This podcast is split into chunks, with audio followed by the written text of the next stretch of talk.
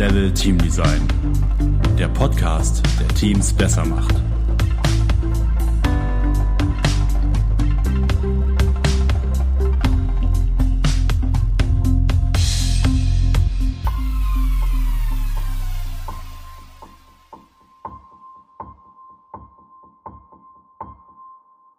Hallo und herzlich willkommen. Schön, dass du dir Zeit nimmst.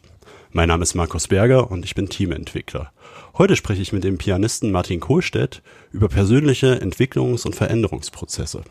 Hallo Martin, schön, dass du da bist. Hallo, schön, dass wir hier sprechen. Genau, also schön, dass du da bist, ist eigentlich falsch rum, weil ich sitze bei dir im Wohnzimmer und ja, Martin, sag mal ganz kurz, wenn jemand dich und deine Musik nicht kennt, wie würdest du deine Musik beschreiben? die gute, die gute alte Falltürfrage voraus. Ähm, ist ganz wichtig, äh, dass man sich damit täglich einmal beschäftigt. Also ich würde es als Laufen lassen am Piano bezeichnen. Es ist irgendwie äh, so meine Metapher, die ich dafür habe. Es gibt kein richtiges Genre. Ähm, man kann es nicht in die Klassik stecken, man kann es auch nicht irgendwie ähm, einfach in die Chill-Out oder Ambient-Musik einordnen. Das kann man so nicht sagen. Es sind einfach mit verschiedenen Tasteninstrumenten äh, laufen lassen.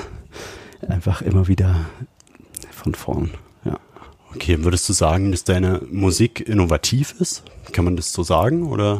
Das denke ich schon, tatsächlich. Aber das ist mir so nicht aufgefallen. Ähm, ich hatte das eigentlich immer nur für mich gemacht oder hatte einen recht meditativen Ansatz, mich immer als 12-, 13-Jähriger, wenn ich von der Schule nach Hause kam, ans Klavier zu setzen und über einzelne Töne ganz langsam so nach innen zu kommen ähm, und ja, bis hin zu so einem ja fast unterbewussten Ding, was ich da hatte, dass ich das später dann erst rausgefunden habe, als ich Publikum hatte. Äh, dadurch konnte ich das dann erst sehen lernen und sehen können, was ich da eigentlich mache. Und das ist schon tatsächlich ein bisschen anders als das einfache Auftreten. Ja.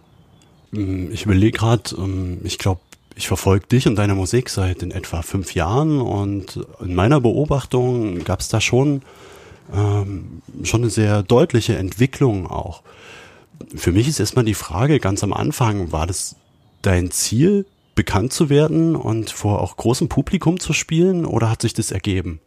Es ist tatsächlich eher zweiteres. Ähm, ich habe natürlich irgendwie viel Musik gemacht. Ich habe hier an der Bauhaus-Universität in Weimar studiert. Ich habe äh, Medienkunst, 3D-Animation, Programmierung, äh, Science-Fiction-Hörbücher. Also ich habe wirklich mich versucht, wie so ein Kind an allem auszuprobieren, wusste, dass da irgendwo etwas ist, was mit Selbstverwirklichung zu tun haben würde. Das ja.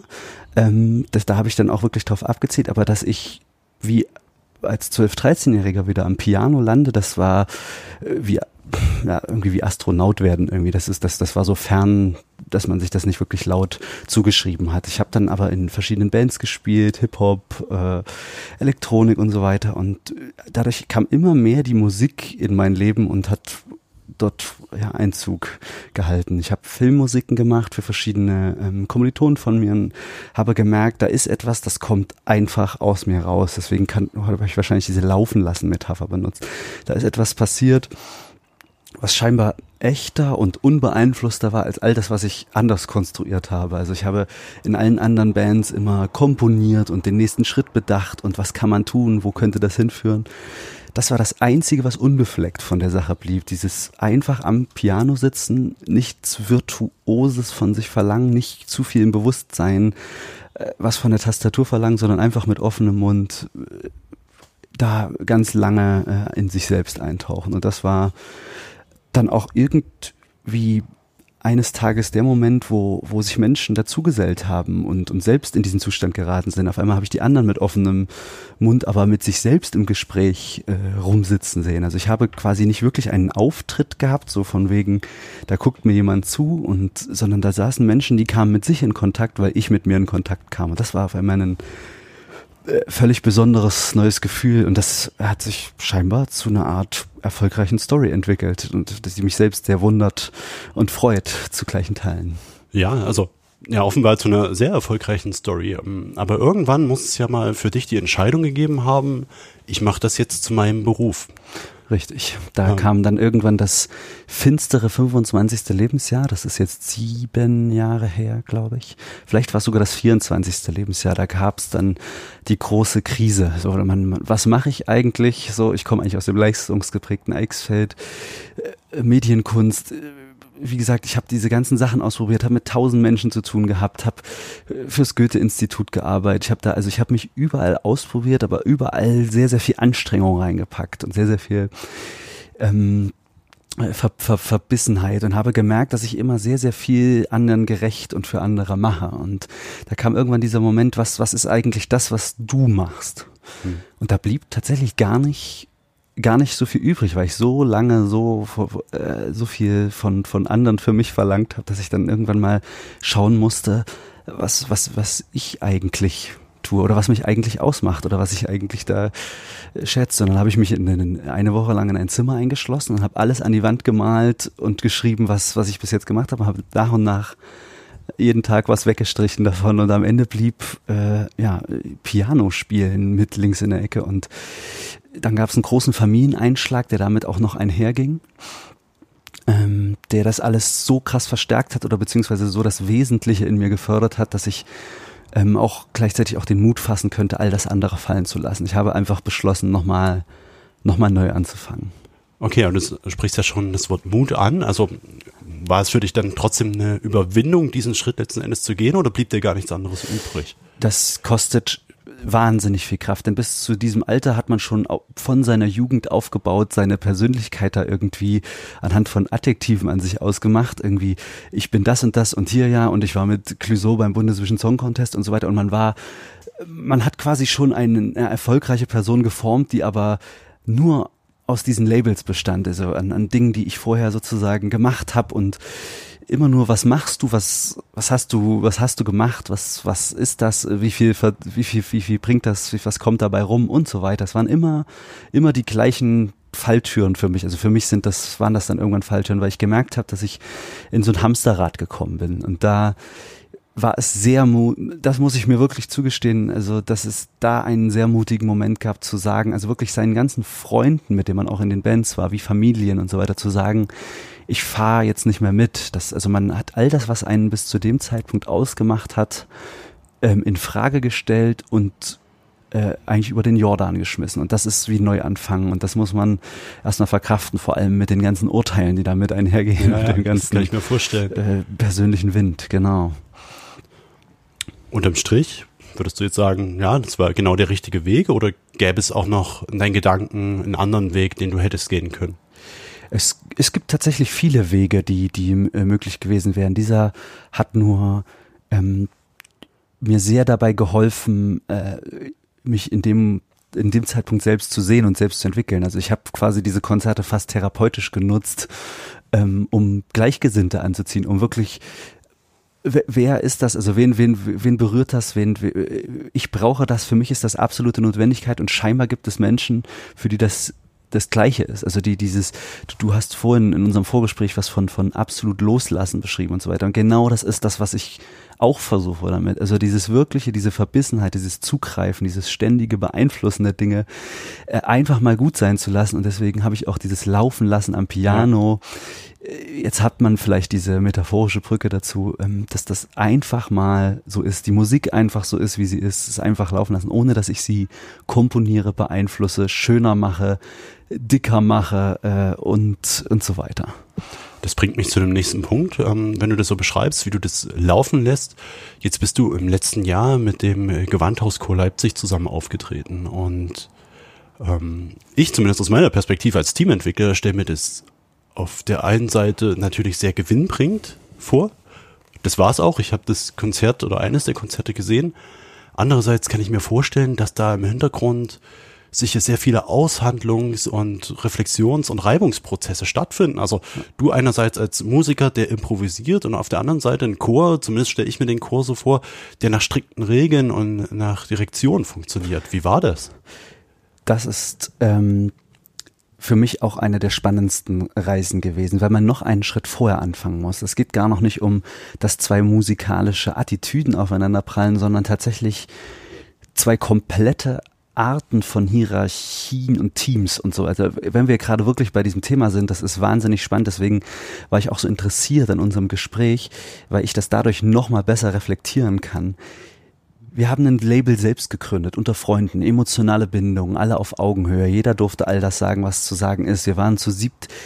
Ähm, wir funktionieren auch genau deswegen. Mal wird auch die Nacht durchgearbeitet, weil man einander sehr, sehr mag, aber man, es fliegen auch mal echte Worte, wie dieses Foto sieht total bescheuert aus. Und man muss sich dieses Team so vorstellen, dass es sehr organisch funktioniert und so weiter. Und jetzt gibt es aber, zum Beispiel nehmen wir das Gewandhaus, seit man muss sagen, seit Jahrhunderten entwickeltes hierarchisches Konstrukt, wo jeder Job wirklich an so einer einzelnen ähm, ja, ausdefiniert ist sozusagen und alle, der hat den Schlüssel dafür und alles und auf einmal kommt da so eine fast revolutionäre junges Team an, ans Gewandhaus und dann schlägt man da ein wie ein Komet, weil man gar nicht merkt, wie oft man auf den Schlips tritt und, und also weil wir sind ja. eigentlich in, im Umgang sehr viel direkter und wie können wir das jetzt machen und ja, lass uns das unbedingt machen, aber das hat auch erst dazu geführt, dass das Co-Projekt so, so, so weit gekommen ist. Also es gab Energien von zwei Seiten und eine Menge Schlüsselfiguren.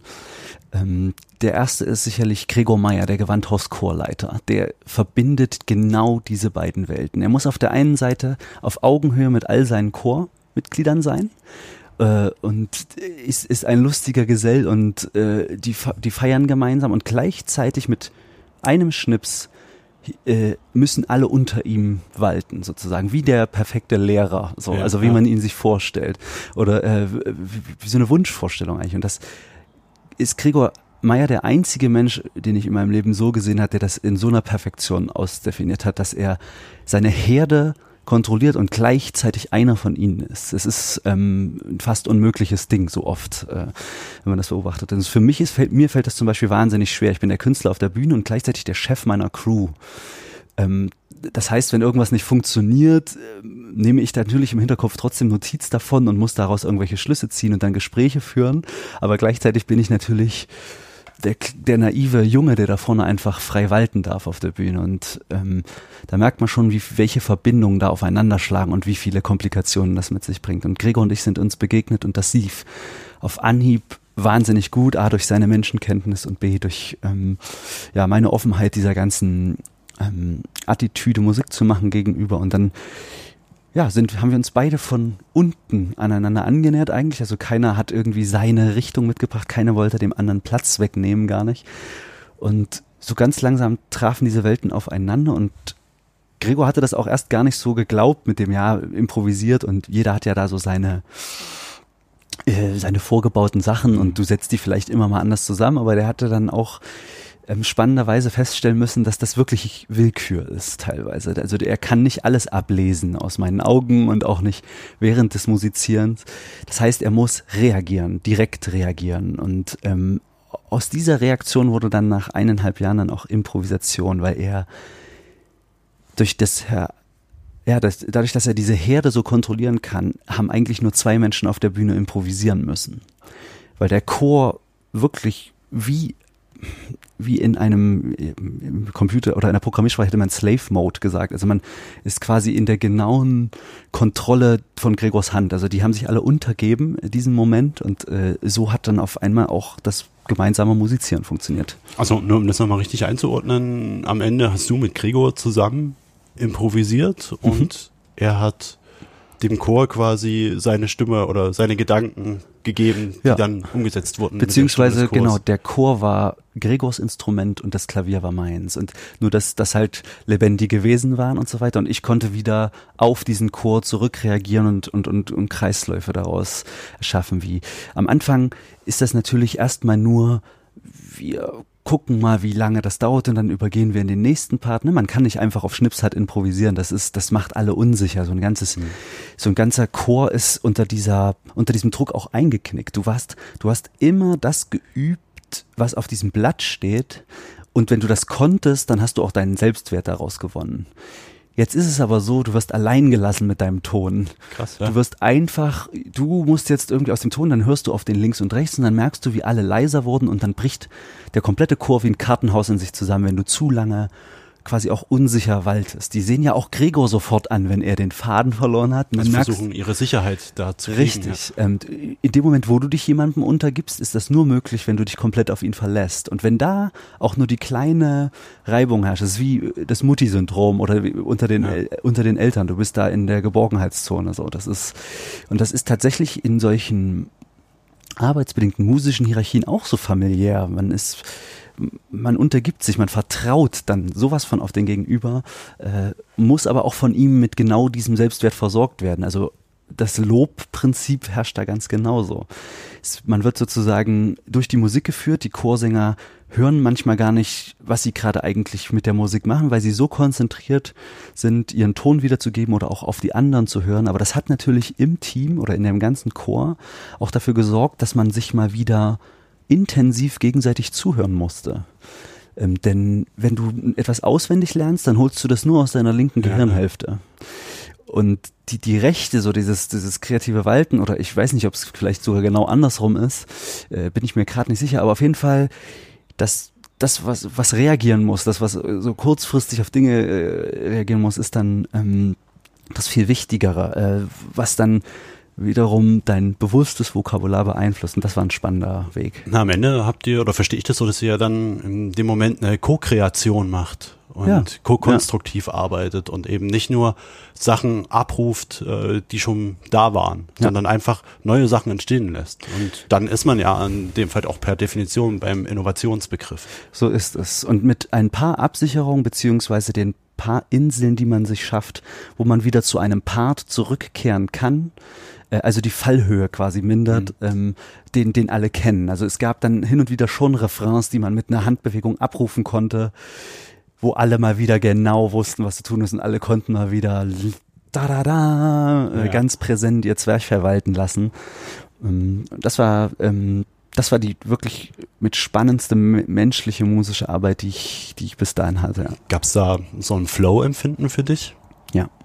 Äh, und zwar vom also vom ersten Ton an, also in der allerersten Probe hatte ich wahnsinnig Panik, ne? Also ich habe mich A dem Chor noch nicht vorgestellt, ich hatte wahnsinnig Respekt vor jedem Einzelnen und bin eigentlich unter dieser Last fast zusammengebrochen. So, da waren so viele Menschen, so viele Urteile.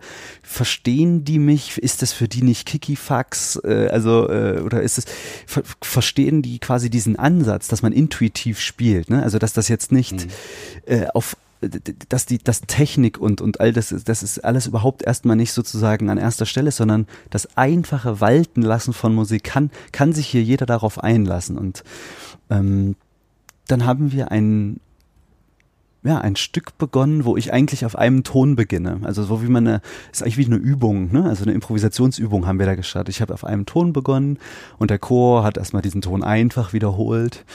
Und Gregor hat angefangen, über diesen Ton dann halt so mit Handbewegungen, ähm, ja, diesen Ton zu schieben vom Chor. Also so dieses komplette, wir, und dann haben wir angefangen, halt wirklich so die, die Skalen auszuchecken. Wie breit, wie hoch, wie tief, wie dicht, wie, wie weit auseinander können wir gehen? Können, äh, brauchen wir überhaupt Rhythmus?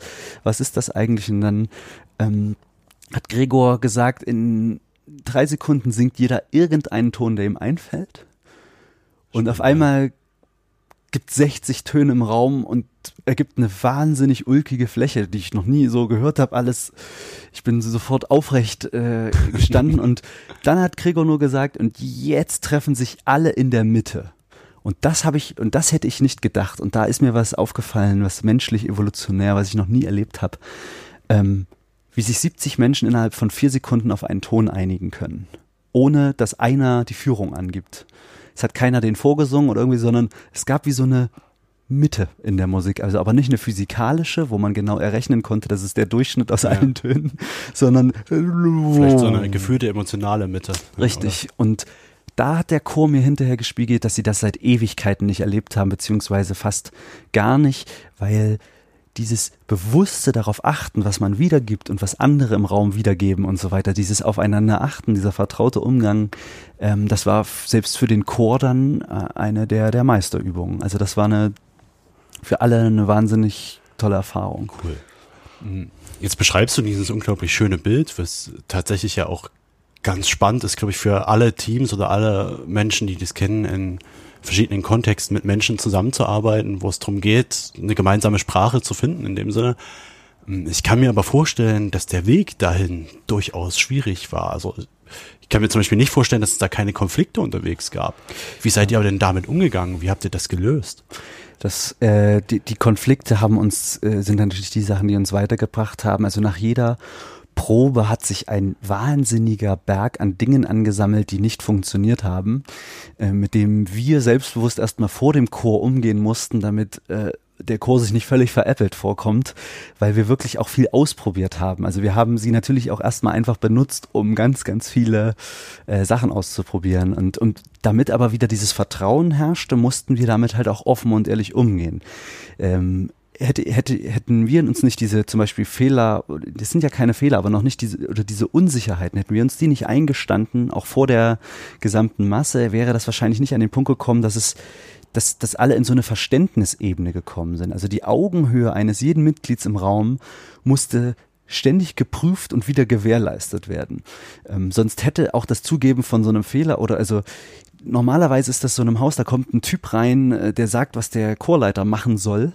Äh, dann ist der angepisst, wenn das nicht klappt und der Chorleiter ist wieder angepisst von den Chormitgliedern, wenn das nicht klappt und die Chormitglieder sind dann angepisst von allen mhm. an, an also, also es wird quasi immer so Energie weitergegeben an, an die nächste untere Hierarchie. Aber da wir im Jahr 2020 leben oder zu dem Zeitpunkt im Jahr 2017, 18, ähm, da äh, da gab es einfach diesen offenen Umgang. Ich habe in der, in der ersten Probe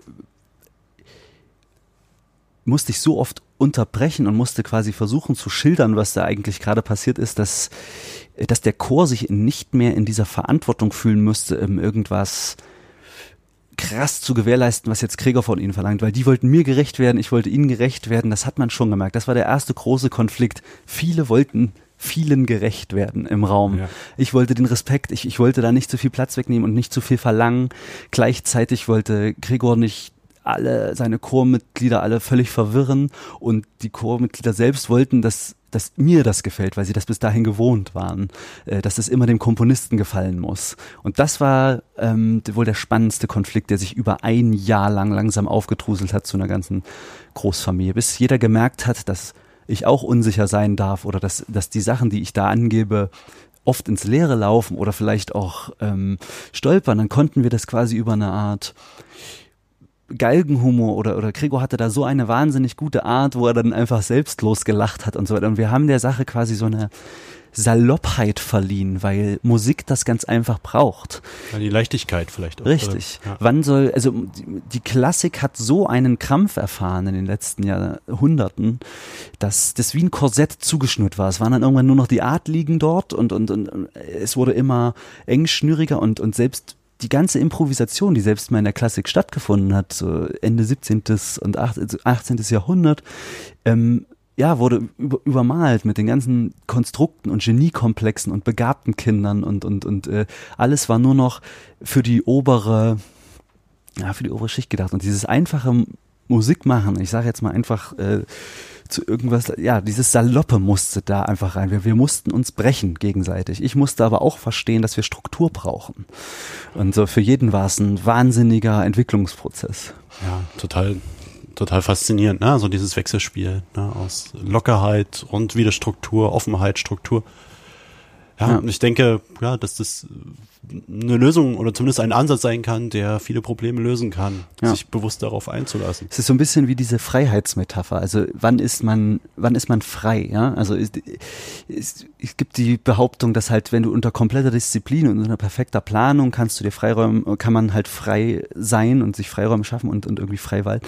Oder ist es, wenn du nicht weißt, was morgen ist, so also dieses dieses freie Leben oder dieses ja. frei und und dazwischen also keine der beiden Lösungen kann es sein, sondern es muss ein dauerhaftes Übergeben sein, sozusagen von diesen Prinzipien. Es muss mal wieder ein ganzes Stück diszipliniert laufen, damit einfach wieder ein freies Denken an einer anderen Stelle walten kann, damit man nicht an morgen denken muss und solche Geschichten. Das ist die gute alte, und das ist äh, vielleicht jetzt ein bisschen weitergeholt, aber übertragbar für mich auf diese ganze Chor und, und die Kommunikation damit. Also wenn wir freies, also und Improvisation ist für mich Freiheit. Also wenn, wenn wir frei walten, walten wollen, dann müssen wir auf der einen Stelle ganz, ganz sichere Parts haben, also wo wir uns auch sicher fühlen. Wir müssen Selbstbewusstsein aufbringen an manchen Stellen und dann, um wieder so lange sumpfige Phasen der Improvisation zu beginnen, wo, wo jeder sich gegenseitig anguckt und äh, wo, sind, was machen wir jetzt hier gerade? Ah, und dann das so schleifen lässt, aber dann ja mal wieder auch auf so einen Refrain hinarbeiten, der dann wieder so sein darf, wie er komponiert wurde. Hm.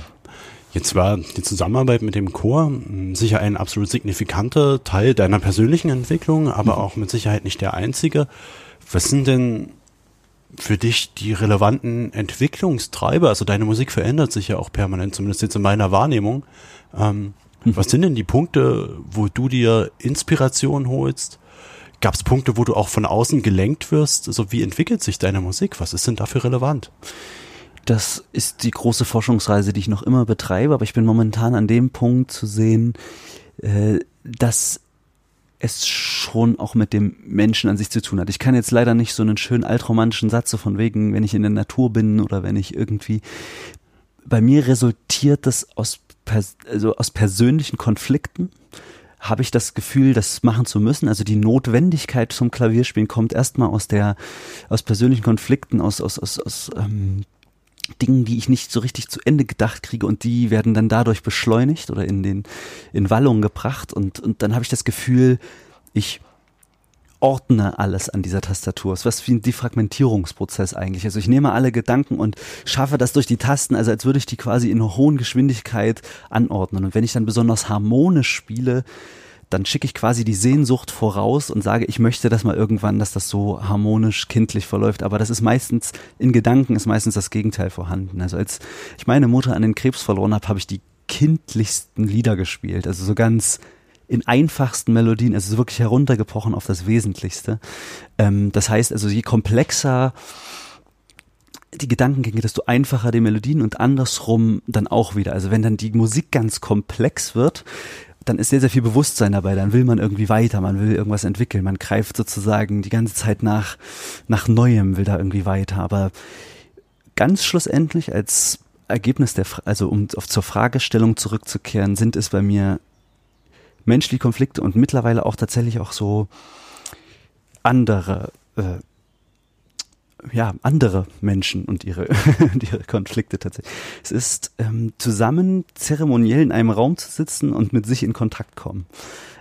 Das ist meine Inspiration. Ähm, die, die Leute, die das dann sozusagen supporten, diese Art des ähm, mit sich Umgehens, äh, ja, die bestärken dann quasi dieses Feuer, diese Energie. Und das, das, das inspiriert mich wahnsinnig. Also die, dass ich die Menschen anziehe, nicht weil sie irgendwie Klaviermusik schön finden und weil man da schön gut zu einschlafen kann, sondern weil da Menschen sitzen, die auch in diesen krassen Prozess mit einsteigen, der dahinter verborgen ist, hinter dieser ganzen Geschichte.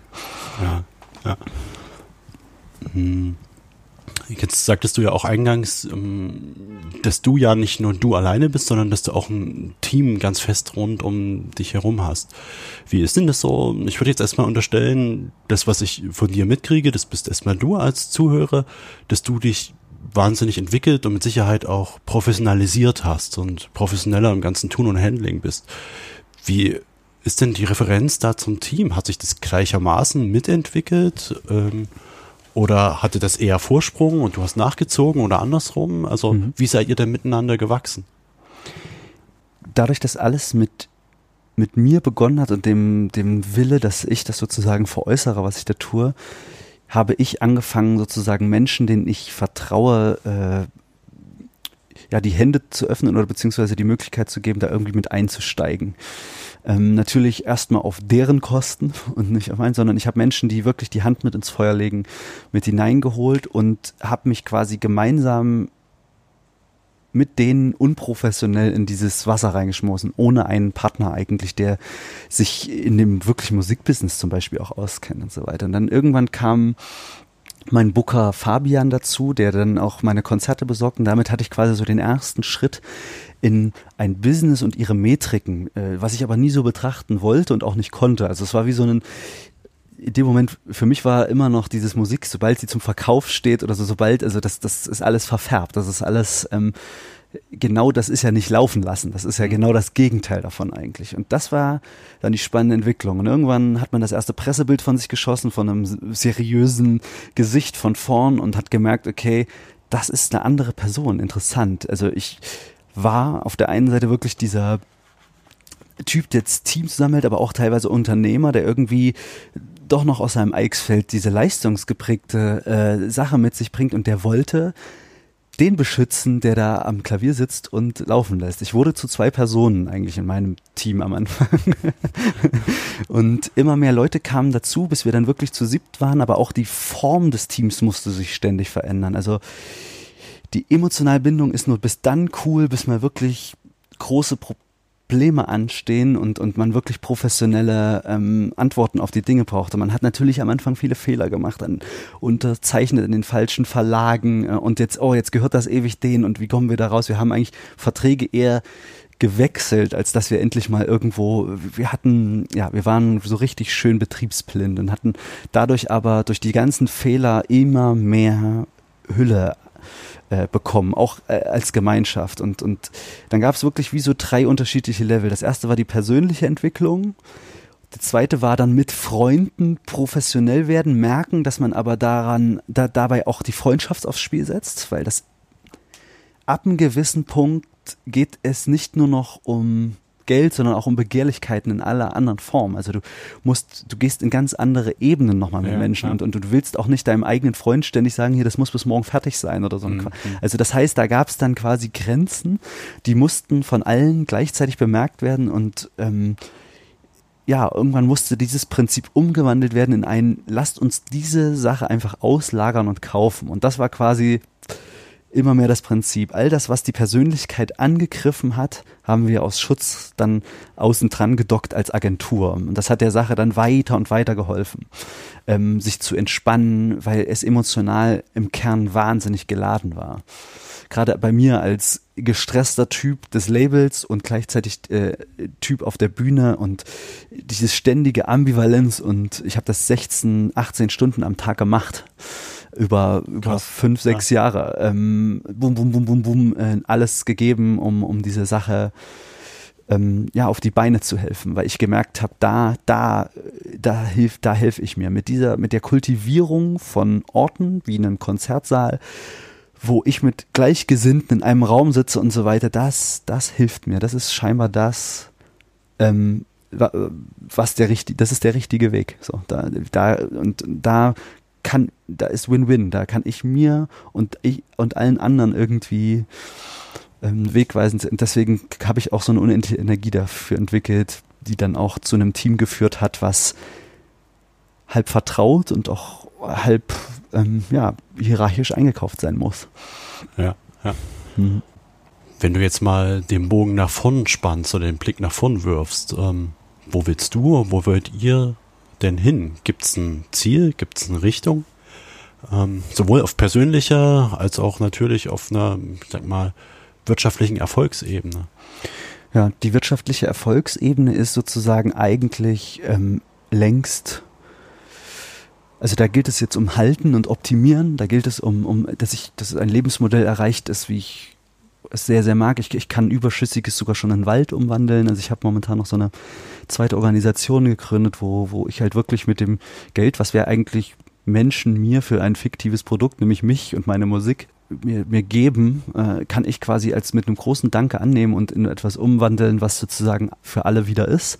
Das ist sehr, sehr schön. Also die, dieses Wirtschaftliche können wir wirklich außen vor lassen. Es ist rein persönlich wünschte man sich wahrscheinlich ähm, ein bisschen mehr Klarsicht in den Dingen, wie sie miteinander, also wie ist es, wie funktioniert das mit einer äh, Familie, wie funktioniert das mit, äh, jetzt spiele ich gerade 80 Auftritte ungefähr im Jahr, was ist, wenn das, also genau, kriegt man das auf 40, also kriege ich irgendwo Zeit da rein, kriege ich irgendwo eine Entspannung da rein, kriege ich Release-Druck raus, äh, muss ich sozusagen an jeder Ecke immer mit anwesend sein, ähm, genau, also quasi noch ein selbstbewussteres, quasi so einen, einen Schwellenwert übertreten, dass man, äh, in, dass man einfach für sich selbst und alle anderen relevant ist und bleibt. Und da, da, bin ich auf einem wahnsinnig schönen Weg, weil ich die richtigen Menschen auf jeden Fall angezogen habe und weiterhin anziehe.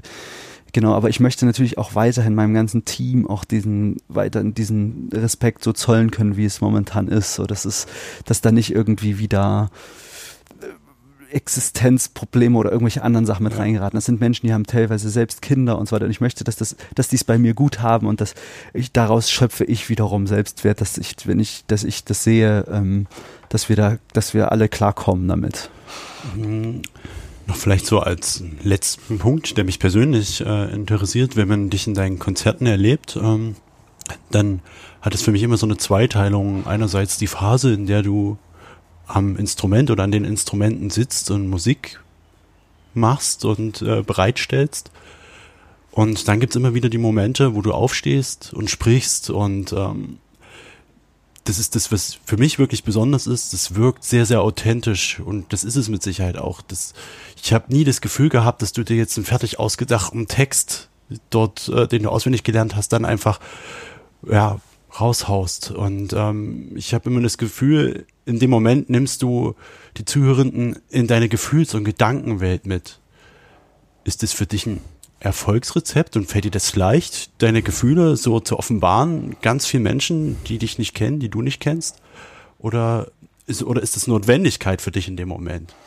Genau, das Wort Rezept bringt wahrscheinlich die, den, die Anmut oder beziehungsweise die Vermutung mit sich, dass man das planen würde. Das ist rein überhaupt nicht so. Ich habe eine Vorstellung davon, wie ich auftreten könnte und sein könnte und äh, mit welcher Art von Floskelei und Selbstbewusstsein man da genau die richtigen Knöpfe drückt und so weiter. Aber genau das ist ja nicht das, warum es geht. Weil ich selbst in diesem Interview in einem geschützteren Zustand bin als in diesem Moment auf der Bühne.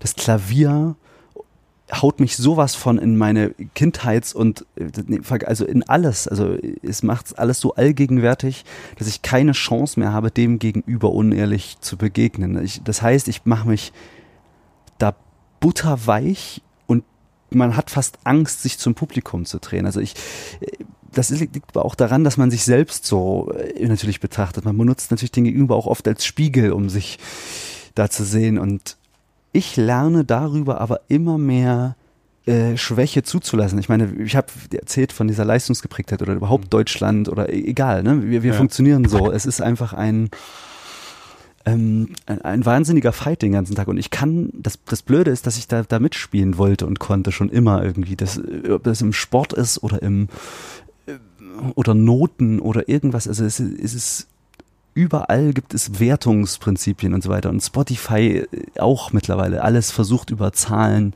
Erfolgswerte zu generieren oder irgendwie. Und da ist aber einfach ein Moment, in dem das mal nicht stattfinden kann. Diese Gedankenwelt, die du da siehst, ist wirklich so naiv und schwer auszudrücken, wie sie in dem Moment ist. Jetzt habe ich quasi gerade Zugriff auf ganz andere Bereiche im Kopf und kann bessere Sätze formulieren. Das ist mir auf der Bühne gar nicht möglich. Ich gerate dann ins Unterbewusstsein. Also die, das Veräußern davon und, und äh, dass der Gegenüber mich darin verstehen gelernt hat, das führt mich dazu, dass ich mich verstehen lernen konnte. Und so egoistisch das jetzt wirklich klingt, aber das meiste von diesem, also von, von dem, was ich tue, ist wirklich für mich gedacht. Also ist die Notwendigkeit, in einem vertrauten Kreise schwach oder Schwäche zulassen zu können, die, ist ja eigentlich eine Stärke. So. Aber das erstmal ja, zu bemerken ja. für sich, dies, das, ich darf das hier gerade. Ich, ich kann mir gerade mal kurz 30 Sekunden überlegen, was ich jetzt nächstes tue. Ich muss nicht für mich die Lücke füllen. Es ist nicht falsch, was du tust und so weiter. Auf einmal äh, Musik zuzulassen, äh, nachsichtig zu sein, nicht so pro, nicht sich brutal äh, so zuzugreifen. Das sind eine mm, und das auch noch ein Verständnis dafür zu bekommen, das ist ähm, ja, das ist, das ist so, so mein Ziel und das, das brauche ich tatsächlich auch. Also äh, diese, diese Form der, man müsste fast sagen, Geborgenheit. Ja. Also aus meiner Perspektive noch mal ganz kurz, also ich nehme das zum Beispiel überhaupt nicht als Schwäche wahr. Ich habe da einen heiden Respekt davor und bewundert es, mit wie viel Mut du einfach Einblicke gibst. Und ähm, ich glaube, da gehört ein richtiges Standing dazu. Und das glaube ich nicht nur, das weiß ich. Und ähm, ja, das, also das, das wirkt auf mich alles andere als schwach. Es ist wirklich alles andere als schwach. Es ist für mich eher ein Kennzeichen großer Stärke. Das bedeutet mir viel, vielen, das ist, vielen Dank dafür. Das ist wirklich, äh, manchmal kann ich das selbst nicht richtig auseinanderhalten und da braucht es auch mal so ein Gespräch wie jetzt. Äh, einfach, dass man wirklich auf einer, das, das Komische ist, eigentlich müsste eine große Bühne einen auch mit Ego versorgen oder beziehungsweise einen da auffüllen bis unter den Dachkasten. Es ist aber bei mir genau das Gegenteil, weil man bei mir halt dann so den realen Menschen sieht, dass ich eher in geduckter Haltung wieder die Bühne verlasse und freue, äh, freue mich, dass das dann sozusagen jeden mit sich in Kontakt gebracht hat und so weiter. Aber ja, und, und danach am Merchtisch merke ich, wie ich schon wieder ein bisschen zuwachse und mich schütze. Das Zwerchfellsgestützte, die Stimme und, und, äh, und ich quasi Angst vor dem Urteil habe, was gar nicht da ist. Aber es ist eine ganz schöne, es ist jetzt nach Konzert 350 oder so, lasse ich da auch langsam mal los ähm, und, und erlaube noch mehr. Ich erlaube noch mehr, versuch das nochmal, versuch das nochmal. Ich halte manchmal mitten im Stück an, ähm, finde es irgendwie gerade nicht gut, darf das aber auch so machen und so weiter, weil äh, da kommt was Saloppes wieder mit rein, so im Sinne von, ich habe ja hier nicht für den Eintritt gezahlt, da kann ich ja auch nichts für, wie viele Leute hier sitzen und so. genau, ich muss denen doch gar nicht, ich muss doch hier niemandem gerecht werden. Und das ist eine ganz schöne äh, Geschichte, die man sich einmal am Tag erzählen muss. Hm, Martin, vielleicht so zum Abschluss.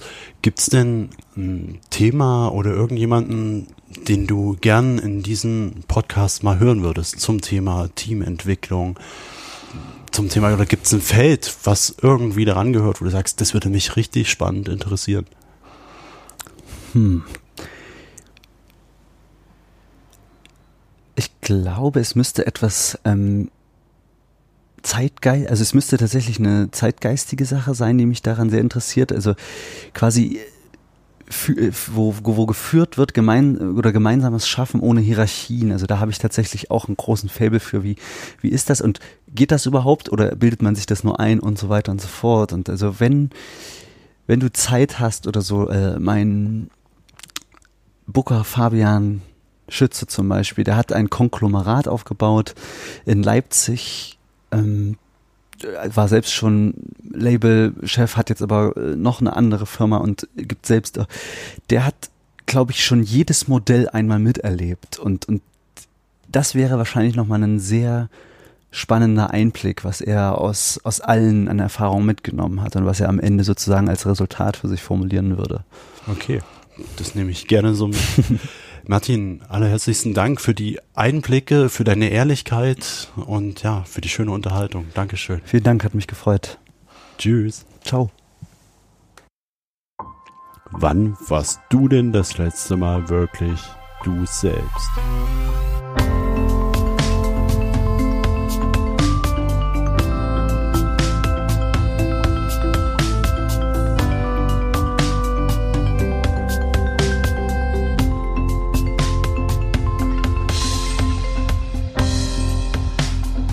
Level Team Design. Der Podcast, der Teams besser macht. Mehr auf www.berger-training.de